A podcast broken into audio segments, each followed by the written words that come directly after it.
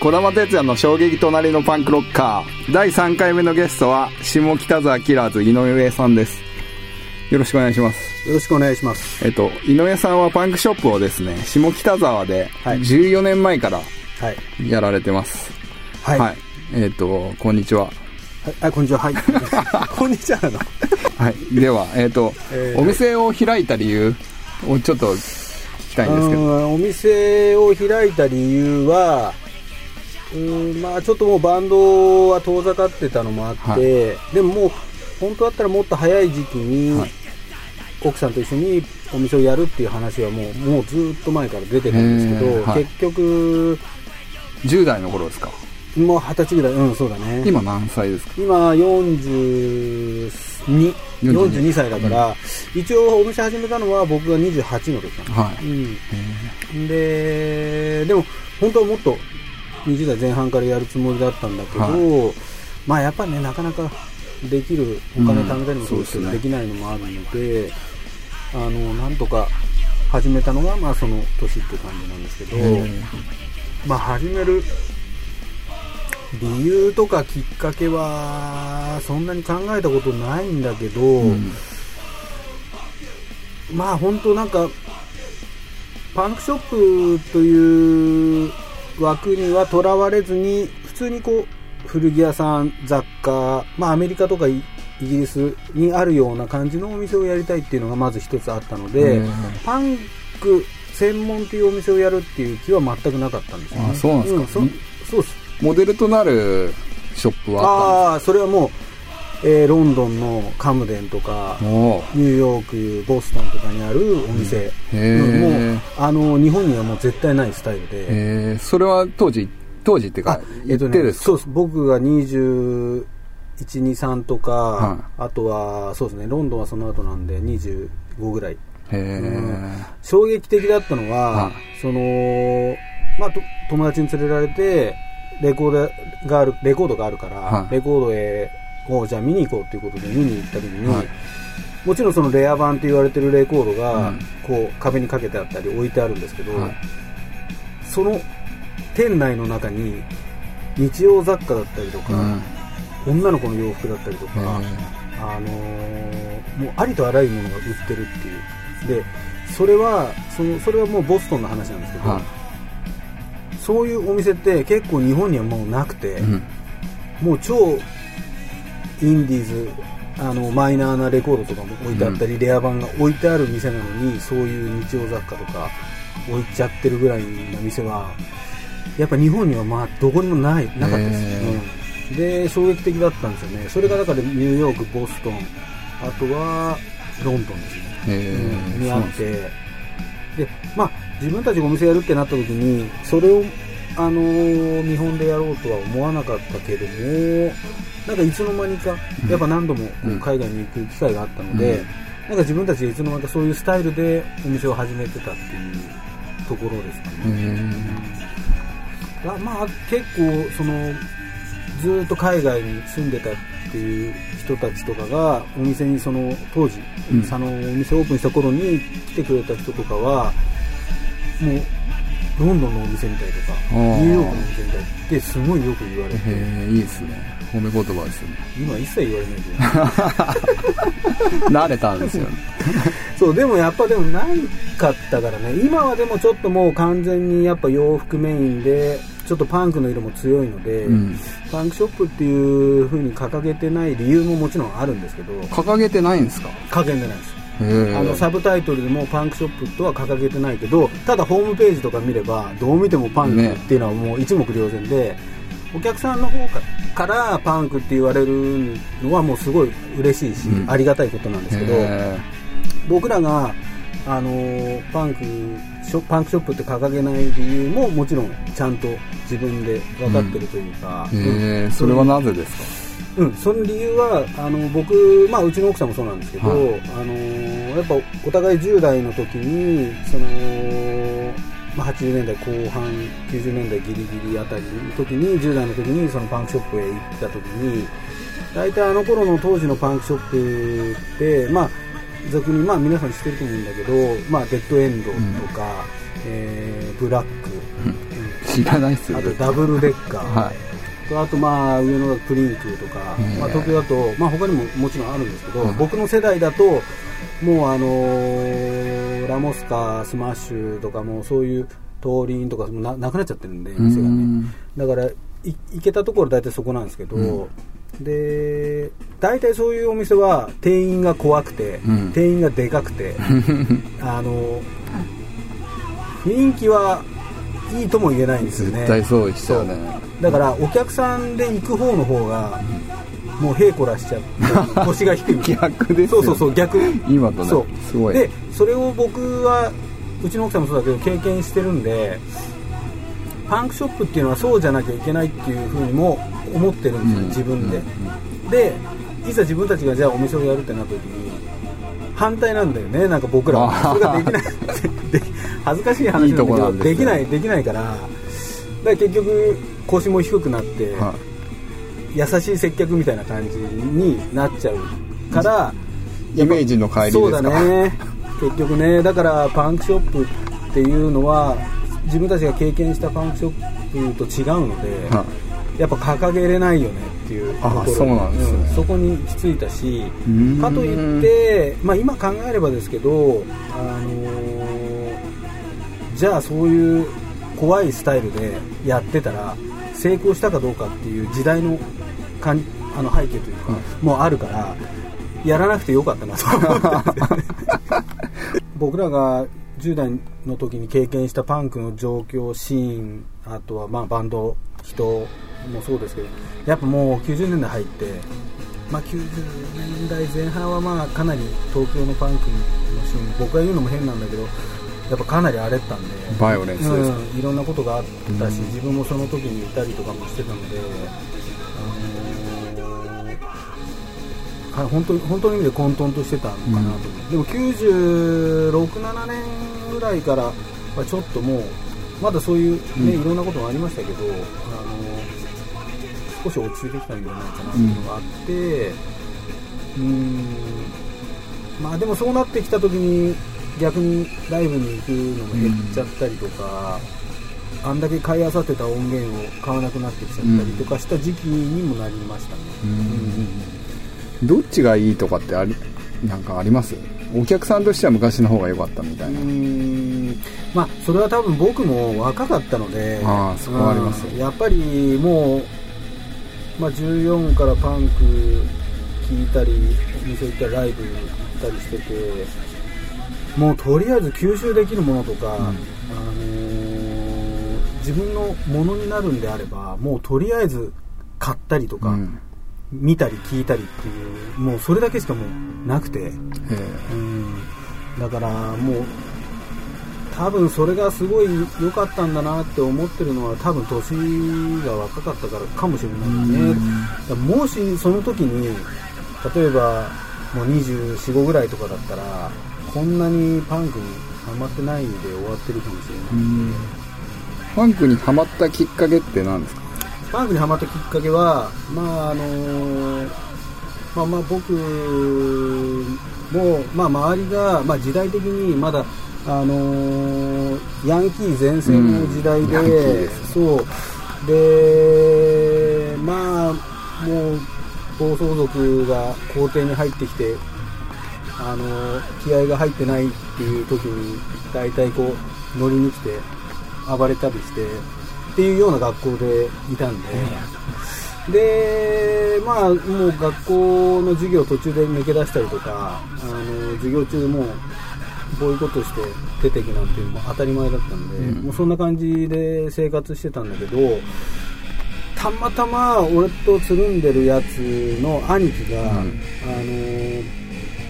文化祭高校、そはい。そいつの兄が文化祭で高校の文化祭で、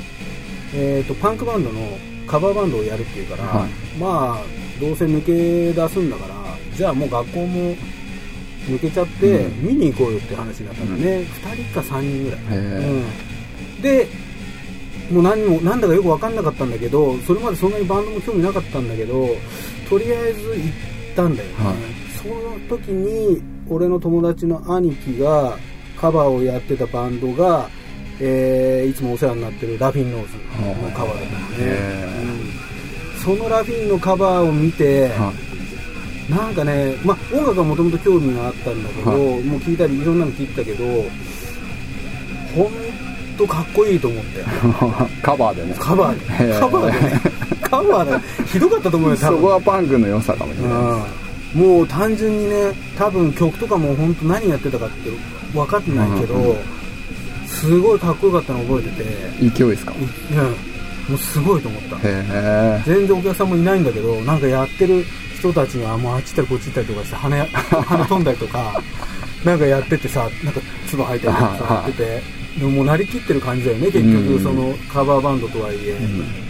それでじゃあ俺たちもバンドやろうかみたいな感じになったんだけど、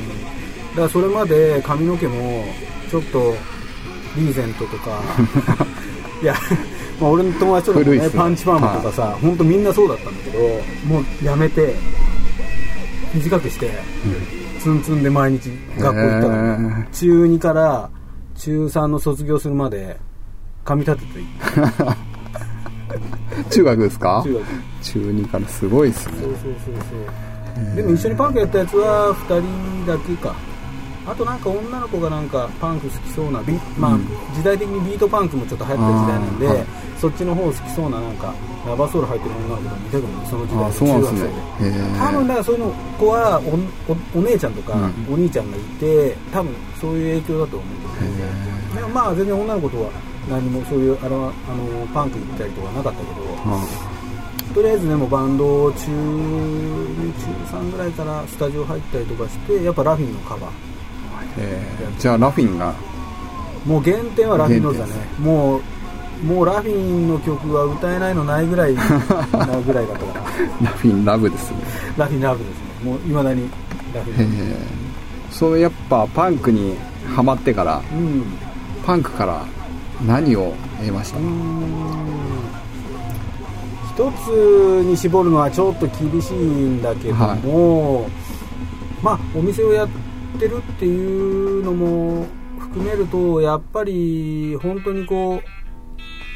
う大事な仲間ができたのは本当に一つありますよね。うん。はい。いろいろな仲間ができたんだけどやっぱり僕の最後起点になった時の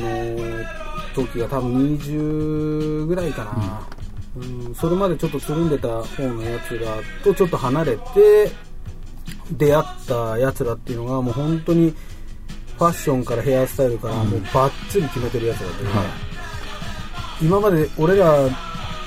が一緒にいたやつらとはちょっとまた違う感じ、そのちょこっと崩れてたりとかあのずれてたりは許されないぐらいの そうですねしてる人たちと知り合って、まあ、結局結果的に今もそこら辺のやつらが友達としてというか仲間でいるっていうところ、うん。そこはだから本当に長い間世話になってるし、うん。そのその人間がいたからそいつらがいたから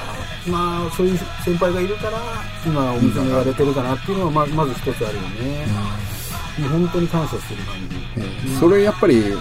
受けたものを返したいから、キラーズ始めたっていうのはあるんですか？あの僕はもうそのさっきも言ったかな二十歳ぐらいでちょっともうバンドをやるのなんかもういいかなって思っちゃって、うん。別に中学からやったとかそういうのでやりきったとかわけじゃないんですけどもちろんライブもあのライブハウスでやったりとかもしましたけどあのなんか裏方とかサポート、うん。をしたいなっていうふうに本当に思って、え。うん、全然あのバンドやろうってもちろん誘われたりしてたから、はい。あのやれる機会は全然あったんですけどまあでもね練習しないとかそういうのもあったし、うん、裏方をやりたいっていうのは結構そうねまあサポートだね。そういうのは自然とです。そうだね。それは本当に自然かも。なんか、えーバンドだまあ本当中学高校とすごいバンドに対してすごい意識を高めた感じでやってたんだよね。もう俺にはもうなんかもうバンドしかないみたいなぐらいの気持ちでやってたのに、うん。その新しい仲間と知り合ったらなんかこいつらすごいから、なんか別に、俺もうやんなくてもいいかなとか思っちゃって。見てる方が楽しいみたいな。うん。それぐらいやっぱ同じ世代とか、うん。まあちょっと上のうん。仲間もそうですけど、のライブを見たりした時に、なんかもういいやって本当に思っちゃったんだよね。ライへブもうバンドとかステージ立たなくていいやって本当思っちゃって、それは全然大した経験もまだしてないのに、はうん、ちょこっと地元でライブやったりとかしたぐらいです、うん。とあと文化祭でやったりとかしてやってないのになんか本当にそういうふうに思っちゃって。でも結果的にやっぱまあ海外から来たバンドとか友達のバンドのツアーとかで名古屋行ったり大阪行ったりするときは必ず俺が運転してとか、うん。まあ仲間だけですけどね、やったりとかまああのーまあ児玉君も好きなそのカジュアリティとか、はい。オキシモロンとかはもツアーで運転させてもらったりとか、うん。ささせてもらったしなんかだからそれはそれでなんか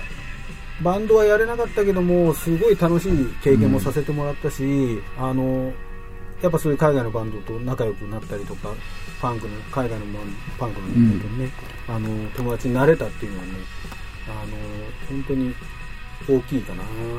結局、まあ、もしキラーズという、まあ、お店の話だとして、あのーまあ、さっきも言ったような感じでパンクショップって掲げてはいないんですけどもうどう見てもパンクのお店だっていう判断をいただくと思うんですよね。でも、あのー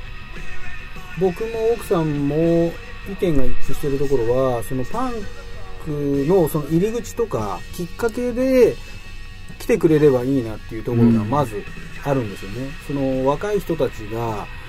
じゃあパンクを、まあ、パンクを始めますっていう言い方もちょっと変なんだけども、はい。パンクじゃあ洋服どこで最初に買おうかってなった時に、最初にうちに来てもらえれば、うん。何かこう揃えられるとか値段的にも物的にも。相談も最低限のそうそうそう、うん、最低限の値段で最低限の商品で揃えられるようなお店